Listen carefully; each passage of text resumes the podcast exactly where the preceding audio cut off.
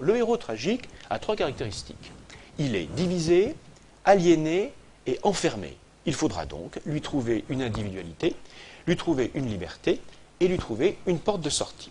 Et je dirais que tout le théâtre de Racine, tel que l'analyse Barthes, c'est un théâtre du sauf qui peut. Hein, tous les personnages sont hantés par le sauf qui peut. Comment échapper à Roxane, par exemple? Comment échapper euh, au poignard euh, qui euh, menace les personnages? Le personnage tragique est enfermé dans deux mondes. Le premier monde, c'est l'espace tragique, hein, la scène, et le second monde, c'est le langage. Et Barthes est très attentif à toutes les tentatives pour échapper à l'espace tragique et échapper à l'espace langagier, qui est lui aussi tragique.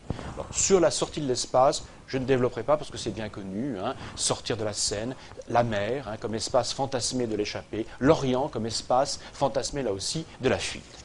À propos du langage, on rencontre euh, une constante de l'œuvre de Barthes, c'est la tentation du silence. Elle est très forte hein, euh, quand on est euh, confronté à la langue fasciste, tu en parlais hier Thomas, quand on est confronté au à la doxa langagière, il y a une tentation qui est la tentation du silence, l'échapper par le silence. Et vous savez que dans le dernier Barthes reviendra constamment une autre référence philosophique, qui est la référence très célèbre à, euh, Kierkegaard, hein, euh, l'acquiescement silencieux d'Abraham au commandement de Dieu au moment du sacrifice euh, d'Isaac, est une sortie possible de la parole, de la grégarité.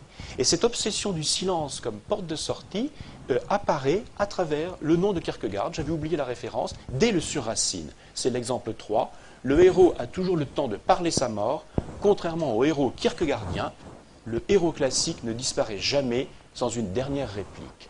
Remplacer la dernière réplique par le silence, c'est une des tentations constantes de l'œuvre de Barthes. C'est ce qu'on pourrait appeler sa tentation mystique, hein, un mysticisme sans Dieu. Mais on sait bien que la tentation du silence n'est qu'une tentation et que de toute façon, on ne sort jamais du silence, sinon par la mort, et que donc il faut faire autre chose, il faut trouver une autre solution, une autre porte de sortie. Alors cette porte de sortie, ces portes de sortie peuvent prendre deux formes. La première, c'est la mauvaise foi, qui nous renvoie au monde sartrien, et la seconde, c'est le dogmatisme, qui nous renvoie au monde Husserl, corrigé par Barthes. Alors, la, mauvaise foi est bien sûr un concept clé du monde de Sartre, et c'est une réalité négative.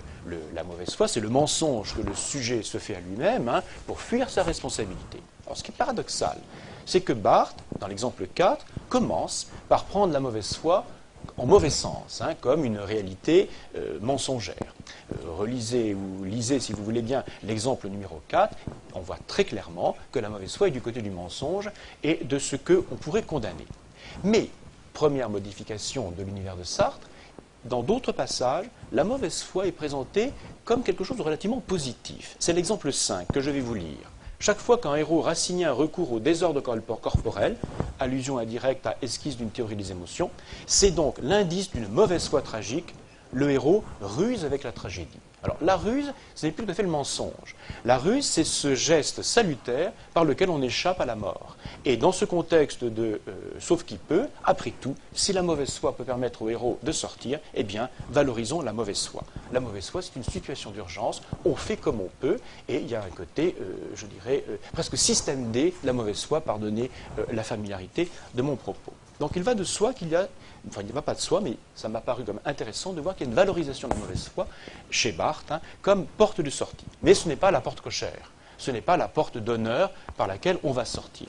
Celui qui va réussir sa sortie ou qui va tenter de réussir sa sortie, ce n'est pas tant le héros de la mauvaise foi, c'est le héros dogmatique hein, que euh, Barthes emprunte de loin à Husserl, ça fait trois fois que je le dis, et qu'il finit de manière très personnelle. Qu'est-ce que c'est que le héros dogmatique?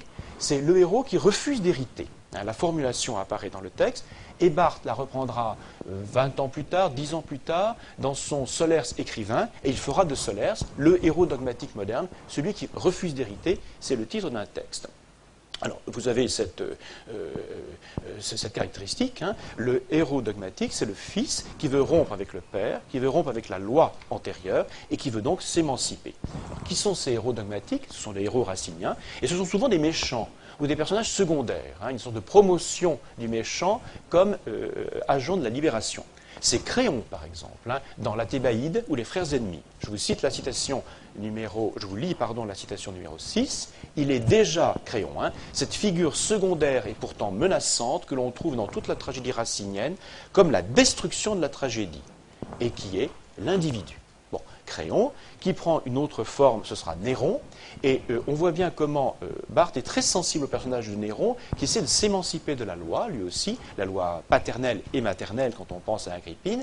Et euh, ce n'est pas dit dans le texte, mais on a manifestement le sentiment que Barthes écrit avec Néron l'enfance d'un chef. Il réécrit l'enfance d'un chef. Si vous voulez, Néron, c'est le, le, héros qui voudrait naître, mais lui ne tombera pas sous la mauvaise foi, comme le héros de Sartre, il tombera sous d'autres coups que je, que je décrirai tout à l'heure. Mais il y a une sorte de parenté entre Néron et le héros de la, mauvaise, de la, pas de la mauvaise foi encore, que lapsus puisse se comprendre, de l'enfance d'un chef. Néron, c'est l'enfance d'un chef qui essaie de s'émanciper euh, de, la loi. Troisième euh, exemple, encore une méchante, c'est Athalie. Hein, Athalie qui est explicitement présentée comme une héroïne qui essaie elle aussi de s'émanciper de la loi. Et puisqu'on étend ce dogmatisme à tout le monde, ce dogmatisme vaut aussi pour le critique dans euh, l'avant-propos, Barthes dit lui-même, hein, c'est la citation numéro 7, dogmatique et cependant responsable, nous, c'est-à-dire les critiques, n'avons pas à l'abriter la lecture derrière une vérité de racine, etc. etc. C'est la citation numéro 7. Il y a une sorte d'extension du dogmatisme caractérisée par le refus d'hériter et la volonté de refonder euh, quelque chose. D'ailleurs, Barthes, dans euh, le dernier texte, définit la littérature, et donc aussi la critique littéraire, comme une institutionnalisation de la subjectivité, c'est page 156 de l'édition que je donne. Institutionnalisation de la subjectivité. Donc il y a vraiment cette volonté de créer, de retrouver, au-delà du tragique, l'individu. Alors qu'est-ce que l'individu? Le mot apparaît hein, avec crayon, comment faut-il le comprendre? Revenons à Sartre, même si les références sont en filigrane dans le texte de Barthes. Sartre oppose très clairement l'en soi et le pour soi. Cela est très évident, je ne vais pas le reprendre. Et il va de soi que Barthes est beaucoup plus du côté du pour soi, hein, donc un, individu qui est en construction permanente, qui exerce sa liberté, que du côté de l'en soi. Il y a une phrase dans L'être et le néant qui correspond parfaitement à l'attitude de Barthes et qui repose sur un mot que Marielle Massé a cité hier. Je cite L'être et le néant. Je suis, c'est en italique, mon arrachement à moi-même. Et Marielle, tu as cité le mot arrachement hier hein, à propos de cet individu. Donc un individu qui est du côté du pour soi, un pour soi sartrien.